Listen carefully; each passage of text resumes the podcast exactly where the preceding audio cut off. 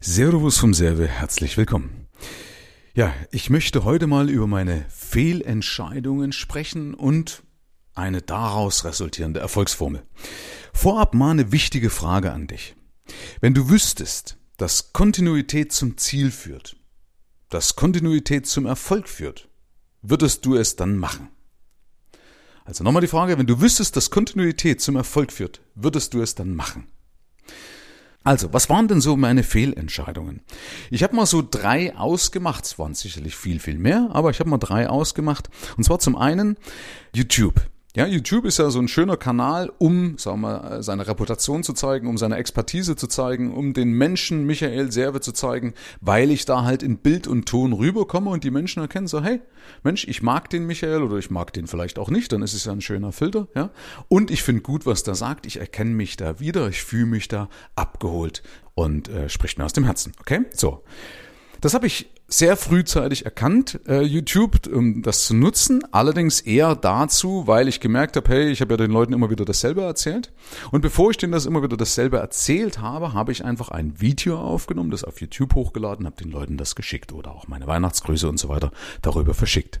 So, und dann ist es aber bei dem Michael um YouTube relativ ruhig geworden. Ja, das war bei mir, glaube ich, 2012 ging das los, also somit bei den Anfängen. Ja, wenn ich dran geblieben wäre, dann wäre ich einer von diesen First Movern gewesen, so nennt man das, die sich im Finanzmarkt verlustieren. Ich glaube, ich hätte auch die Art dazu gehabt, aber ja, wenn der hätte da unten nicht geschissen, hätte er einen Haas gekriegt, so heißt es ja so schön. Ja, wenn hätte, kommt es haben vorbei. Also ich habe eine sehr, sehr lange Pause gemacht und habe dann 2016 ähm, angefangen, wieder neu angefangen, habe mich aber verpflichtet zu sagen, okay, ich mache auf jeden Fall drei Jahre ohne zu schauen. Ich habe natürlich schon beobachtet ja, oder versucht äh, daraus abzuleiten, aber drei Jahre einfach mal durchzuhalten. So. Die zweite Fehlentscheidung, die ich gemacht habe, war beispielsweise beim Podcast, dass ich auch da lange gewartet habe und zwischendurch sogar habe nochmal schleifen lassen. Also die Kontinuität für diesen Podcast mache ich auch erst seit Dezember 2018. Ähm, auch da ist es so, dass ich sehe oder dass ich vergleiche mit anderen, die ein Jahr früher angefangen haben als ich, was die für einen Vorsprung haben. Das ist nicht von der Hand zu weisen. Das ist auch oft sehr, sehr deutlich. Also viel höhere Downloadzahlen. Du merkst auf jeden Fall, es lohnt sich doch in einer gewissen Weise immer früher anzufangen oder nein, nicht immer. Also es lohnt sich früher anzufangen und äh, warten ist schon oft sehr blöd. Also Warten ist oft wirklich richtig blöd, das habe ich auch gemerkt. So, und das andere und das letzte, über das ich noch sprechen möchte, ist, dass ich zwar immer sehr, sehr fokussiert in meiner Selbstständigkeit war, aber ich habe auch zu oft trotzdem noch nach links oder rechts geschaut. Und zu was führt das? Das führt in der Regel dazu, dass du dich verzettelst. Ja, auf jeden Fall verzettelst du dich geistig, ja, und deine Energien werden ja verteilt, aufgeteilt. Und das ist nicht unbedingt gut. Das wissen viele, die das schon mal gemacht haben, die sagen, okay, du hast versucht, an verschiedenen Baustellen, an verschiedenen Fronten zu kämpfen. Das ist nicht unbedingt gut. So, was man also daraus ableiten kann aus der Geschichte oder was ich daraus ableiten kann, ist, dass man sieht oder dass du vielleicht auch siehst, dass es immer aus der Balance besteht, das Richtige zu tun und dran zu bleiben. Weil nur dran zu bleiben wäre ja blöd, weil wenn ich zum Beispiel immer falsch hebe, dann wird es ja nicht besser, wenn ich nur mehr falsch hebe. Ja, es gibt diese Phrase, das habe ich auch in meinem Buch beschrieben, wenn Leute sagen, ah, wenn es nicht läuft, dann musst du einfach nur mehr tun. Das ist natürlich absoluter Quatsch, weil eben wenn ich falsch hebe, dann nützt das nichts, wenn ich noch mehr falsch hebe. Ja, sondern dann muss ich überlegen, passen meine Fähigkeiten, meine Fertigkeiten oder muss ich was verbessern? Muss ich vielleicht auch ja, einfach psychologisch mal ein paar Sachen überarbeiten, verkaufspsychologisch, also mich einfach weiterbilden und dann erst weitermachen. Okay? Also das bedeutet ja auch, dass ich dranbleibe, aber eben zwischendrin auch mal den Status quo in Frage stelle, ob es eben überhaupt aktuell das Richtige ist, okay? Also mehr heben macht nur mein Kreuz, meinen Rücken kaputt und führt mich sicherlich nicht zum Erfolg. So, dann habe ich mich gefragt, woran erkenne ich denn eigentlich das Richtige? Ja, weil wenn ich sage, okay, ich muss das Richtige tun, ja, dranbleiben ist ja per se definiert, ja, aber woran erkenne ich denn das Richtige? Und jetzt kann man überlegen, okay, wenn es mir Spaß macht, wäre es das Richtige. Hm, Fragezeichen. Also ich bin ja immer der Typ, also Goethe hat zu mir gesagt, ich bin der Geist, der stets verneint. Also meine Stärke ist ja, dass ich Sachen hinterfrage. Und wenn jetzt zum Beispiel einer kommt, ja, mach nur das, was Spaß macht. Weißt du, wie oft das ist, dass Sachen erst Spaß machen, wenn du es kannst? Also zu Beginn machen die gar keinen Spaß.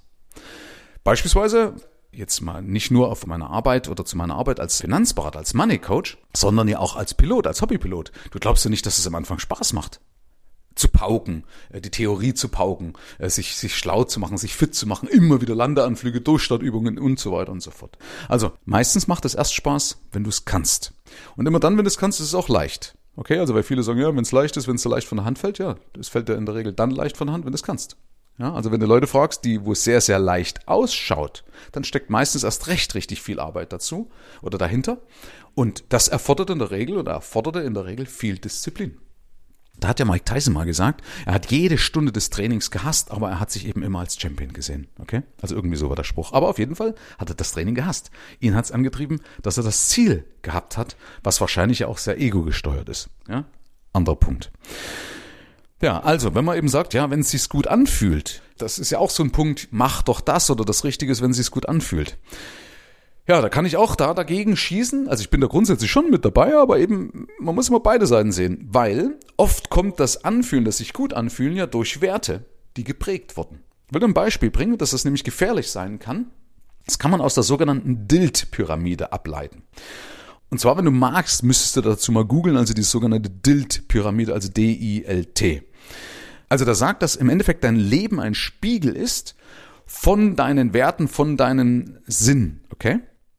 Ähm, das heißt, wenn was nicht passt, musst du in den Spiegel schauen musst dann aufgrund dessen deine Werte hinterfragen. Das heißt im Umkehrschluss, wenn beispielsweise, wenn Gerechtigkeit ein Wert von dir ist, und viele verknüpfen ja Gerechtigkeit mit Fleiß.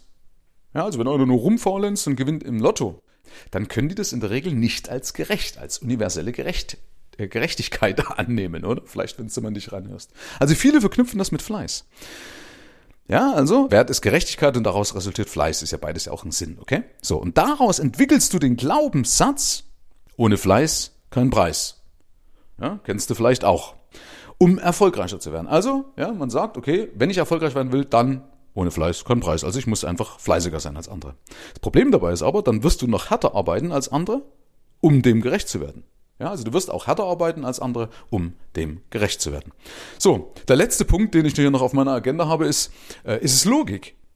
Ja, ähm, übrigens, alles das, was ich aufzähle, gehört in einer gewissen Weise freilich schon dazu, aber du merkst, es ist gar nicht so einfach, wenn man mal hinterfragt, wenn man eben diese ganzen blöden beispielsweise diese ganzen blöden Kalendersprüche, die Kalenderweisheit nimmt, wo eben steht, ja, mach doch das, wenn es Spaß macht, bis als Beispiel. Deswegen möchte ich eben mit meinem Podcast, mit meinen Büchern oder mit allem, was ich tue, ja auch Impulse geben zum selber denken, dass man mal anfängt äh, zu hinterfragen, so, okay, wie funktioniere ich eigentlich oder was hat zu was geführt? Ja? Aber, letzter Punkt nochmal zurück. Ist es Logik? Also Beispiel Logik wäre, wenn ich eben eine vernünftige Marktanalyse mache. Also wie gesagt, gehört auch dazu. Konkurrenzbeobachtung, Wettbewerbsbeobachtung und so weiter. All das gehört natürlich dazu, dass ich meine Kennzahlen kenne, ja. Aber ist Erfolg abhängig, also das Richtige, wenn ich das logisch ableiten kann. Und jetzt wieder mal zurück zu YouTube. Kann man denn oder hätte man damals schon genau diese Tragweite von YouTube erkennen können? Hättest du die Weitsicht gehabt zu erkennen, dass YouTube the next big thing wird? Kann man sich zum Beispiel heute auch die Frage stellen, ist es TikTok das next big thing oder geht das auch bloß, wird gehypt und geht wieder runter, ja, weil TikTok ist ja eigentlich auch nur so erfolgreich, also es mag schon erfolgreich sein, aber ist wahnsinnig viel Werbegeld von einem chinesischen Milliardär reingeschmissen worden, ja, aber es gibt ja viele so Sachen, die dann trendy sind, dann springst du auf und dann sind sie weg, weil sie sich eben dann doch nicht gesellschaftlich oder marktwirtschaftlich manifestiert haben. Also kann man sagen, okay, Logik, hm, dazu musst du ja die Weitsicht haben, haben die meisten nicht. Also ich würde sagen, um das Ganze abzukürzen, das Richtige ist einfach das, wo wir reingestolpert sind. Aber so richtig planen konntest du es nicht.